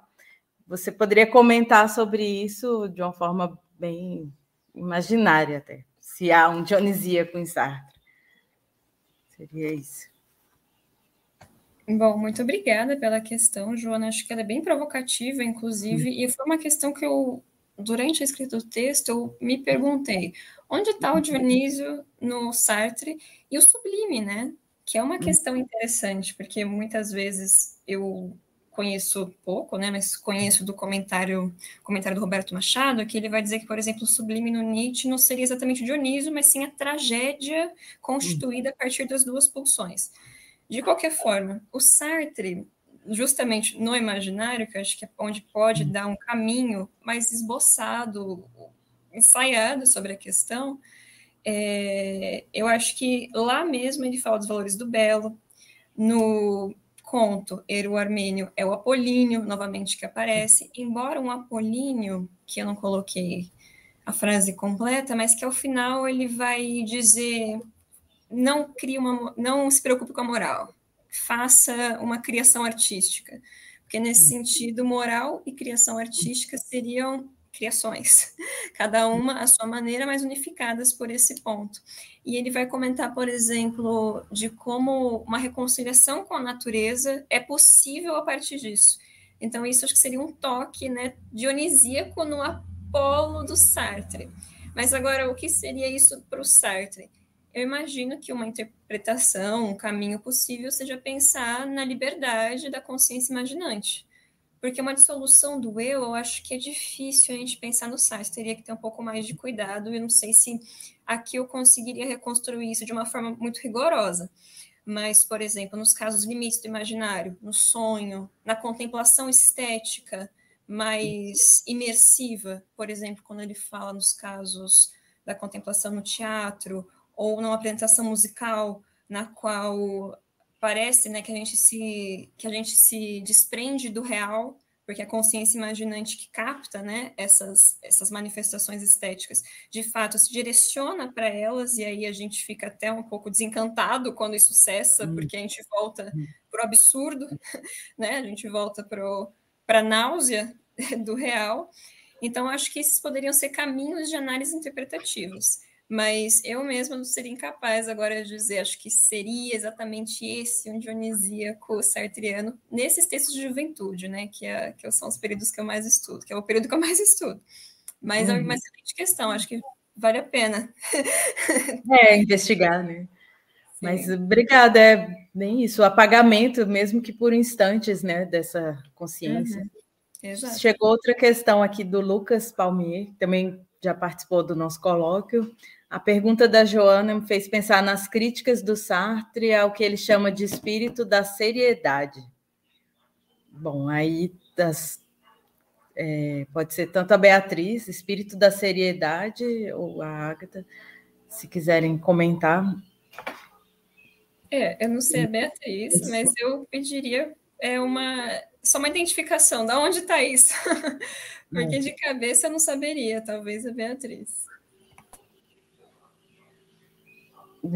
Então, é, eu não sou grande especialista na teoria sartriana, eu utilizei Sartre, na verdade, para entender Beauvoir. Mas, basicamente, o espírito de seriedade utilizado pela Beauvoir, né, é, que tem um, um, traço original e, ao mesmo tempo, né, um, parecido, similar, geralmente, é, o espírito de seriedade é aquele indivíduo que, por exemplo, o objetivista da moral, o cínico, né, o naturalista, ele tem um espírito de seriedade que não lhe permite adentrar na, numa perspectiva existencial e ver a si mesmo como um fracasso, uma trágica ambivalência.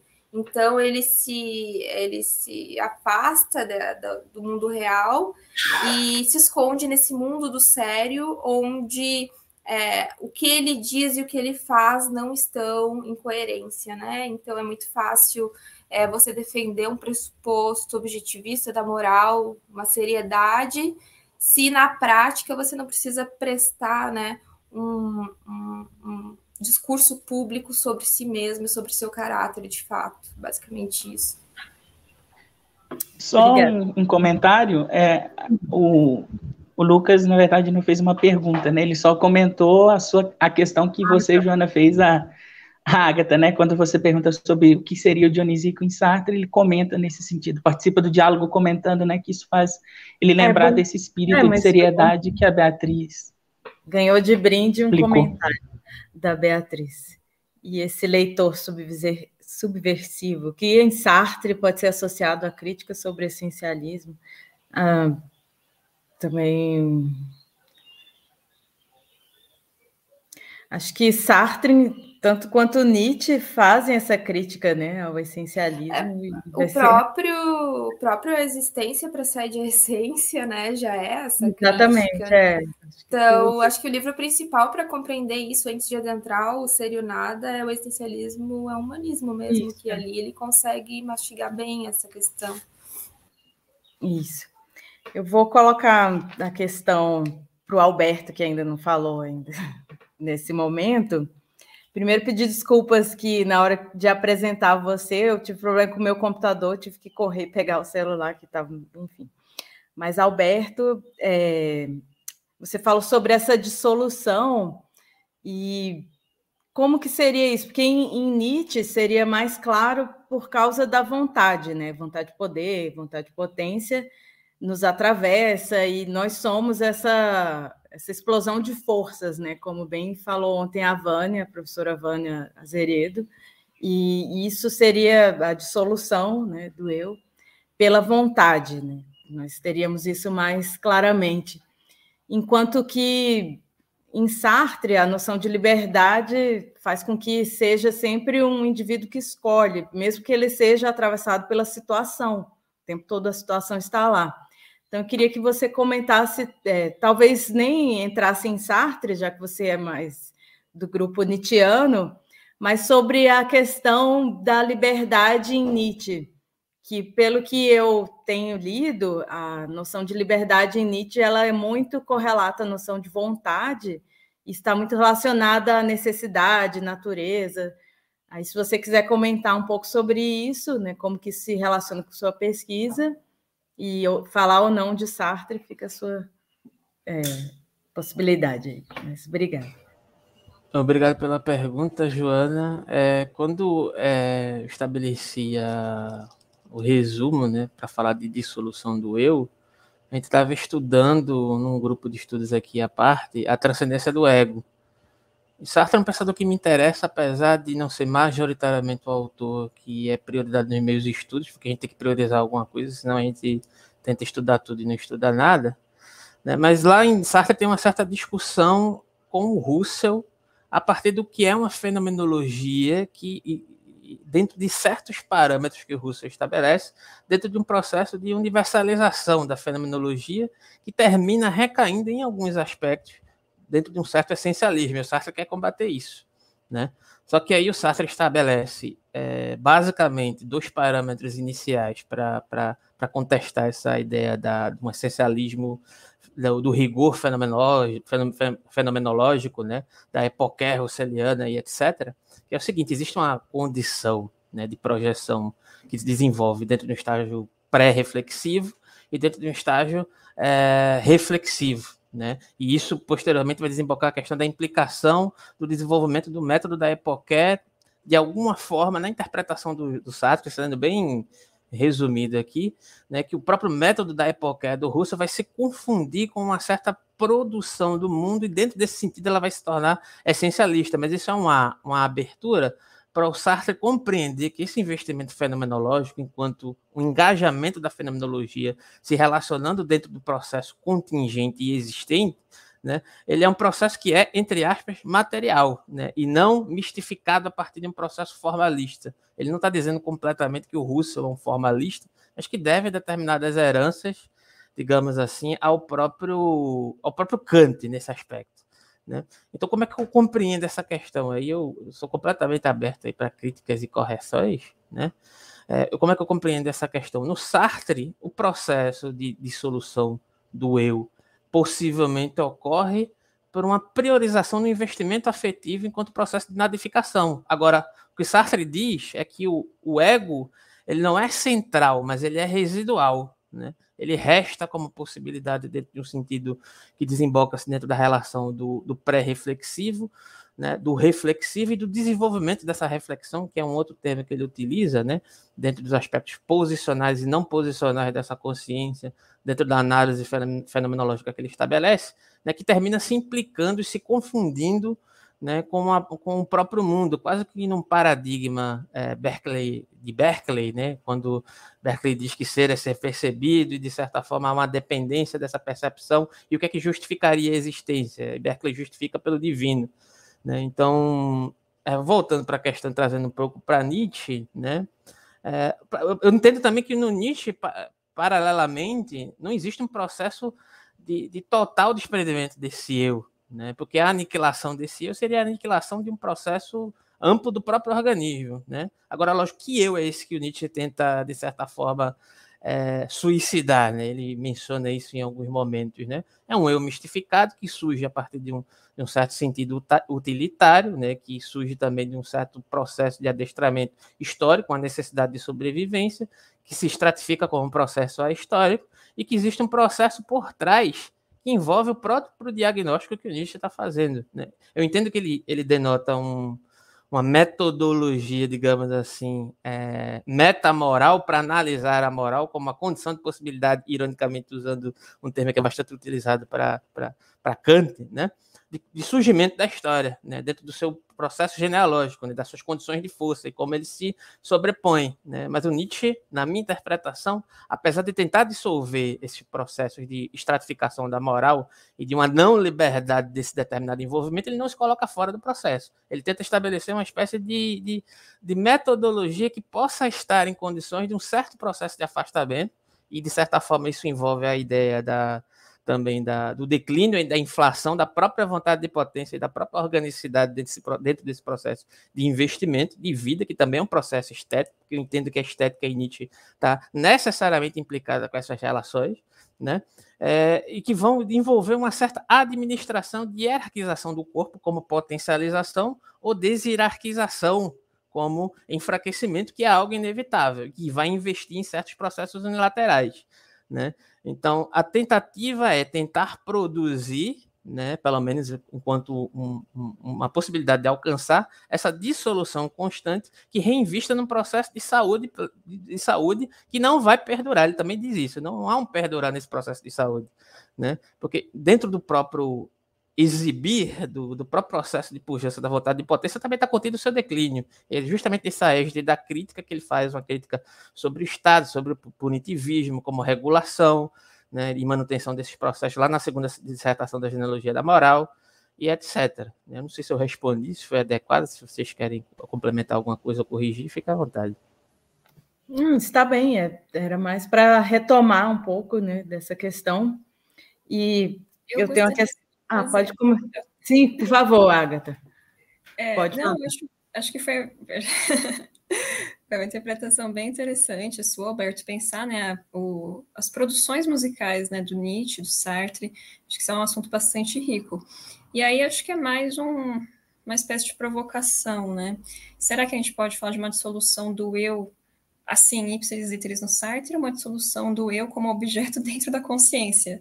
Talvez não é o eu que seja dissolvido, mas sim dissolvido do interior, né? O, o eu se torna transcendente. E aí, para fazer justamente essa, essa analogia musical, que também muito me agrada, o, pensar o eu como uma estrutura melódica, né? Que isso é apontado pelo próprio Sartre em alguns momentos. Uma melodia, a gente não, não consegue ouvir né, apenas uma nota. Isso é uma nota isolada, não uma melodia. Melodia é uma sequência de notas, de acordes, de do que você quiser ali, do ritmo, né, enfim, da duração, que a constituem. E o ego estaria muito mais para uma para uma organização melódica do que para uma dissolução. O eu ainda existe, mas ele existe de uma maneira que não é a da filosofia digestiva, se a gente quiser. Isso. Muito bem, obrigada, Agatha. É, uma, é um tema a ser colocado, né? Tanto que no terceiro colóquio a gente pode colocar como tema corporeidade e aí trazer à cena todos esses, esses aspectos aí. Acho que dá mais, dá bastante discussão. E para terminar minhas questões, que eu acho que tem mais questões no chat, acho que o Vinícius ou o Bruno vão colocar, mas para Beatriz, primeiro é, sobre a questão da moral que em Nietzsche a vida é o critério né, de valorações, de construções de valores e tudo. Enquanto que Beauvoir coloca a liberdade enquanto critério para as valorações morais, para o próprio agir. Então, nesse sentido, a moral, tendo a liberdade como critério, seria uma transvaloração de valores, nós podemos usar esse termo de que é bem Nietzscheano, para caracterizar essa proposta de colocar a liberdade como criadora e criadora de valores, uma transvaloração. Obrigada. Obrigada pela pergunta, Joana. É, mas é exatamente esse ponto, né?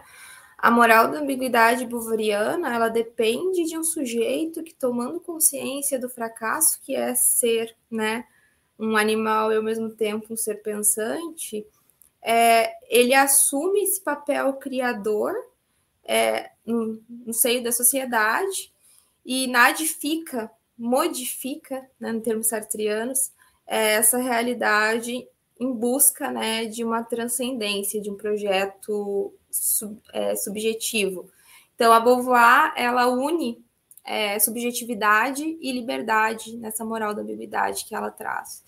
E então, no primeiro momento, em Pirro e Cinéas, principalmente, eu poderia fazer essa analogia com Nietzsche, porque se eu não transvaloro, né, se eu não mudo minha concepção de bom, mal, bem e ruim, é, eu fico preso no, no, mundo do sério, no mundo da má-fé, do sub-homem, do tirano, enfim, com medo. E só que, diferentemente de Nietzsche e de tantos outros autores né, anteriores e do tempo de Beauvoir, ela vai, então, para o âmbito da discussão moral. E até trago isso de forma a elogiar a teoria dela, no sentido de que depois dela, né, a filosofia basicamente foi para a política ou para uma perspectiva analítica, não se tentou mais falar em moral, né, nem em um sentido tão crítico, né, se foi logo para a ética como se fosse algo diferente relacionado à política. Então, assim, é, eu dependo da transvaloração de todos os valores para ter um indivíduo autêntico na sociedade. Obrigada. Isso, obrigada. É, bom, Vinícius. Ah, outra questão aqui, o comentário. Leitor subversivo. Como recebem, como essa crítica de Sartre e Nietzsche ao essencialismo aparece em autores negros? Feminismo e na teoria queer. Bom, eu, eu não sei se teria alguém é, especialista em autores, mas feminismo, né? É, assim, basicamente, a autore, as autoras feministas contemporâneas, elas, na verdade, usam muito citações nietzschianas. A cito como exemplo a Judith Butler, que traz junto com Nietzsche, Freud, Foucault, Lacan, é, no sentido de que é, mesmo que, dependendo da metodologia que você, a, que você traz, você não precisa falar, ah, fulano de tal foi machista e não foi, né? Algumas autoras pegam um recorte da teoria no sentido do que serve e o resto, senão a gente também não teria mais tradição filosófica. Então, é, a Butler, por exemplo, ela depende de uma desconstrução dessa metafísica do sujeito, de um sujeito da moral, um sujeito do conhecimento, para criticar, inclusive, o próprio sujeito do feminismo, o que possibilita uma teoria queer. A teoria queer ela está apontando, ó, feminismo, você está fazendo é o mesmo processo de é, linguagem estrutu estrutural que você critica. E aí ela vai fazer toda essa desconstrução a partir dessa questão é, de analogia entre é, uma filosofia do martelo, por assim dizer, crítica da moral e ao mesmo tempo uma perspectiva psicológica. Então, é por isso, inclusive, que tem tantos autores retomando é, a filosofia nietzschiana. A Agatha provavelmente saberia responder melhor no que tange ao Sartre, né? Que aí eu. Não, mas é que eu pensei que fosse uma pergunta, depois tem outra parte. eu fiquei meio, opa. Mas em relação ao Sartre, realmente acho que teoria feminista não saberia, acho que a Beatriz deu respondeu muito bem o, Tange, né, a teoria queer e outras. Mas em relação ao racismo, eu gostaria de lembrar, eu acho que o, que o autor deve conhecer, né, o famoso prefácio né, do Sartre aos Condenados da Terra, do François Fanon, e também, salvo engano agora, no Situações 4, né, quando a gente vai ter justamente o Sartre criticando o colonialismo. Então, talvez, embora não tenha exatamente uma, uma teoria sartriana, mas vejam, estou falando talvez, não tenha uma teoria sartriana sobre a questão relacionada à racialidade, a gente tem um forte ímpeto dele é, na, na luta né, racial, e isso muito engajada, inclusive, nas questões em torno da Argélia, e também há comentadores e há textos de Sartre, né, que pensam relação terceiro-mundista. Então, eu acho que é um autor que possibilita também de forma bastante produtiva a gente pensar nesse recorte racial e, e de localização geográfica, se a gente quiser. Isso. Genifio, como se dá essa interpretação que você falou, Beatriz, sobre um equívoco de atribuir uma concepção kantiana a Beauvoir? Ah, teve um momento em que você falou de colocar uma concepção kantiana em Beauvoir, mas Sim, é do imperativo é... categórico, eu acho, alguma coisa assim. É, quando você pega o texto bovariano é, dizendo o seguinte, é, você tem, vou parafrasear, né? Você tem que submeter a, a sua ação ao, ao peneira ali da liberdade. Soa muito como posso querer que a máxima de minha ação venha a se tornar uma, um princípio universalizável, tanto para mim, blá, blá, blá.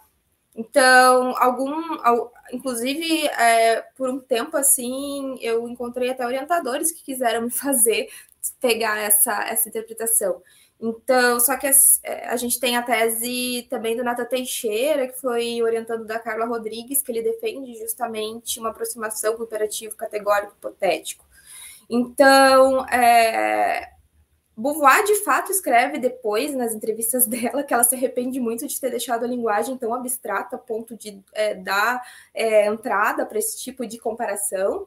É, o, um, um, imperativo categórico é completamente deontológico e a perspectiva bovariana sempre vai ser em situação, em contexto, nada vai ser absoluto, a não ser o respeito pela própria liberdade. Por isso que eu chamo de princípio negativo. E o, alguns tentam, eu, algumas é, interpretações americanas, como não dá para aproximar do imperativo categórico, imperativo hipotético, pelo elemento a posteriori mas mesmo assim, de que adianta ter essa leitura construtivista kantiana se eu não consigo dar conta do, do, da filosofia como um todo? Então, basicamente, assim, é, se tenta encaixar Beauvoir numa ética das virtudes feminista que não existe.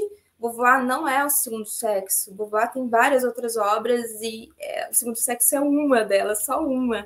É, é, tenta se encaixar ela numa deontologia kantiana, como se ela sustentasse um dever, que nunca acontece, como se ela fosse utilitarista, como um fim, não acontece. Por isso que eu estou trabalhando agora com a questão da ética das virtudes, né? Uma retomada clássica, porque essa autora, assim como Nietzsche, não parece se encaixar em nenhuma das tradições que a gente conhece ou então que são famosas, né, no sentido acadêmico. E aí muitas vezes, né, por é, não ter contato com o texto, é você ler os conceitos buvarianos e tem uma interpretação completamente equivocada, como a ideia de metafísica e liberdade no sentido moderno. É isso. Vinícius, sua questão. Obrigada, Beatriz, Ágata, Berta, Vinícius. Pode fazer. Então, boa tarde. É a minha, não é bem uma questão, mas um comentário à Ágata é, primeiro, dizer que eu concordo com a Joana, eu achei o, o texto muito claro. Eu acho muito complicado escrever sobre Dionísio e Nietzsche. Acho que é meio intrucado, porque Dionísio tem inúmeras significações, e dependendo do estilo que a gente usa, a gente acaba tentando definir Dionísio, que é indefinível, e quando a gente tenta definir, a gente acaba empobrecendo o significado na filosofia nietzschiana. E eu tenho, né, eu trabalhei isso na monografia, mas continuo lendo agora para pesquisa, outras pesquisas, é a figura de Dionísio, mas no último Nietzsche, é, muito mais no, no, nos fragmentos de 1888, já bem no final da vida de Nietzsche mesmo. Mas para dizer que a sua fala me lembrou muito o aforismo 305 da Gaia Ciência, quando Nietzsche vai descrever um indivíduo ainda subalternizado em relação aos mestres da moral. E aí eu cito Nietzsche que ele vai dizer assim, quando esse indivíduo ainda se mantém subalternizado em relação aos mestres da moral, esse indivíduo se torna insuportável para os outros, difícil para si mesmo, empobrecido e afastado das mais belas causalidades da alma. E eu acho que é aí que entra essa noção estética, é, são essas casualidades da alma, quando a estética, a justificação estética aparece como esse instante eterno, é, possibilita esse indivíduo sair né, desse estado de ser insuportável para si mesmo, para os outros, porque fica empobrecido de experimentar aquilo que é a embriaguez dionisíaca da estética. É, e aí me lembra um pouco da, da noção de uma configuração estética de si, que aparece de pano de fundo na fala da Vânia ontem, quando o amor fati surge como uma, uma, uma aurora de ética, né? Então, assim, é só mesmo para te parabenizar pelo trabalho né, apresentado e dizer que, foi muito provocativo, especialmente para mim, que tenho é, buscado ler Dionísio nesse sentido, no último, mas agora nesse percebê-lo no Jovem Nietzsche, retomá-lo no Jovem Nietzsche. Parabéns. E para encerrar, a, a Beatriz, Beatriz, é, a minha internet também estou com um problema, tanto é que estou pelo celular, não pelo computador, mas você disse uma hora uma expressão que eu fiquei com a expressão, mas não fiquei com o contexto. Você diz é, solipsismo e Nietzsche. Não sei se é assim, me perdoe. Ficou só a expressão, eu não peguei o contexto. E aí, se você pudesse rapidamente recontextualizar para mim, não sei também se você lembra de como você usou a expressão, mas se não, depois a gente conversa, é só mesmo para não perder essa oportunidade de interação ao vivo. Sim, sim. É, na verdade, Simone de Beauvoir interpreta na moral da ambiguidade que o Nietzsche ele não escapa ao solipsismo. E no sentido assim interpretativo meu, eu vejo que ela fala isso basicamente porque ela dá um não estou com a citação aqui, mas ela diz que até certo ponto o niilista tem razão de não enxergar né, um, uma essência, uma, uma é, finalidade ou algo por trás das ações humanas e afins, Entretanto, Nietzsche teria, né, não teria escapado ao solipsismo no sentido de ter ficado ali com a questão da vontade de poder, potência, enfim, e não ter ido para o âmbito do coletivo. Mas, é, e aí, por isso que a gente tem tantas intérpretes estadunidenses, enfim, né, que estão falando mais ou menos assim, ó, oh, será que Beauvoir não percebeu que não era o projeto dele? Ou Beauvoir talvez não tenha percebido que ela mesma está sustentando uma, uma tese nietzschiana. Então é um debate em alto, assim, é, no exterior. Aqui no Brasil a gente ainda está falando sobre outras questões. Agatha, Agatha, se quiser comentar o Vinícius sobre o sobre o Dionisíaco. Ah, quero agradecer, na verdade, Vinícius, pela essa complementação bastante rica que, e complexa, né? Entender o Dionísio na filosofia do Nietzsche me parece que é uma questão de muitas camadas e interpretações que facilmente podem levar a lugares que não são tão produtivos. E acrescentar mesmo, assim, discutir, eu não tenho nada. Isso me lembra, inclusive, um comentário, salvo engano agora do Lebrun, não, do quem é Dioniso na filosofia do Nietzsche? Acho que é do Heidegger, né? Quem é o Dionísio? Quem é? Não, do Heidegger é quem é o Zaratustra. Ah, agora eu é. Não, Herbert que escreve quem é o Zaratustra de Nietzsche. E acho que é o Heidegger mesmo que fala do, do Dionisíaco em Nietzsche. Mas enfim. Tá bom. Não, mas obrigada, é, Joana, também. Mas para retomar, né, isso, como que o Dionísio de Nietzsche sofre uma série de modificações que talvez o nascimento da tragédia também não dê conta, né, para pensar questões outras que vão ser importantes para o Nietzsche de maturidade. Então, acho que ampliar mesmo, né, esse leque, acho que talvez uma leitura, como você está fazendo, mas assim, achando que pode ser muito interessante mesmo, de ler o Nietzsche de maturidade, voltar para pensar no nascimento da tragédia e falar, meu Deus, pode ser muito interessante, mas é isso. Dentro da minha, da minha apresentação, tentei realmente só caracterizar um pouco da descrição né, nietzschiana, de como que esse impulso, né, essa força cósmica, como a Scarlett fala, está presente na constituição da tragédia e delinear os caminhos possíveis, né, precisam de ajustes para uma questão estética e moral, mas agradeço muito o comentário. Obrigada. Obrigada, Agatha e Beatriz. É, Alberto, se quiser comentar também sobre a questão do Dionisíaco, Vinícius também, se tiver mais alguma questão. Tem mais alguma questão no chat? Se tiver, que a gente já está perto de encerrar também, já, já são cinco para as seis. Ah, o Eduardo é, falou do Lebrão, o Eduardo Kelles, que concluiu mestrado aqui no PPG e está fazendo doutorado. É, então. Mas é isso, gente. Só agradecer a vocês, caso não temos, acho que não temos mais questões, mas foi uma mesa realmente de diálogos entre Nietzsche e Sartre, muito produtiva, muito rica, assim, de aprendizagens de hoje. E só convidar para a mesa mais tarde, né? Que nós teremos, hoje vai ser a Fernanda Alt e o Claudinei. Claudinei, inclusive, publicou, acho que no ano passado, sobre Merleau-Ponty e Nietzsche, é um texto bem interessante. E a Fernanda trabalha mais Sartre. Mas acho que isso o Vinícius vai fazer esse, esse convite para mais tarde. Só quero agradecer a vocês, Pedir desculpas pelos problemas técnicos que tivemos de internet, mas esperamos que tenha sido um debate bastante produtivo. Se alguém mais quiser falar alguma coisa, passo a palavra para os administradores aqui. Vinícius.